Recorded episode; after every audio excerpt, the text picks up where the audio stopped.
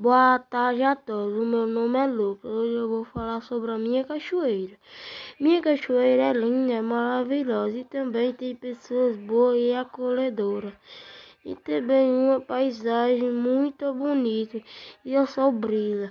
Aqui as pessoas são alegres, tem festa da padroeira de Nossa Senhora da Conceição, mas as festas juninas tem pamonha e canjica, tem fogueira, as pessoas têm aquela emoção.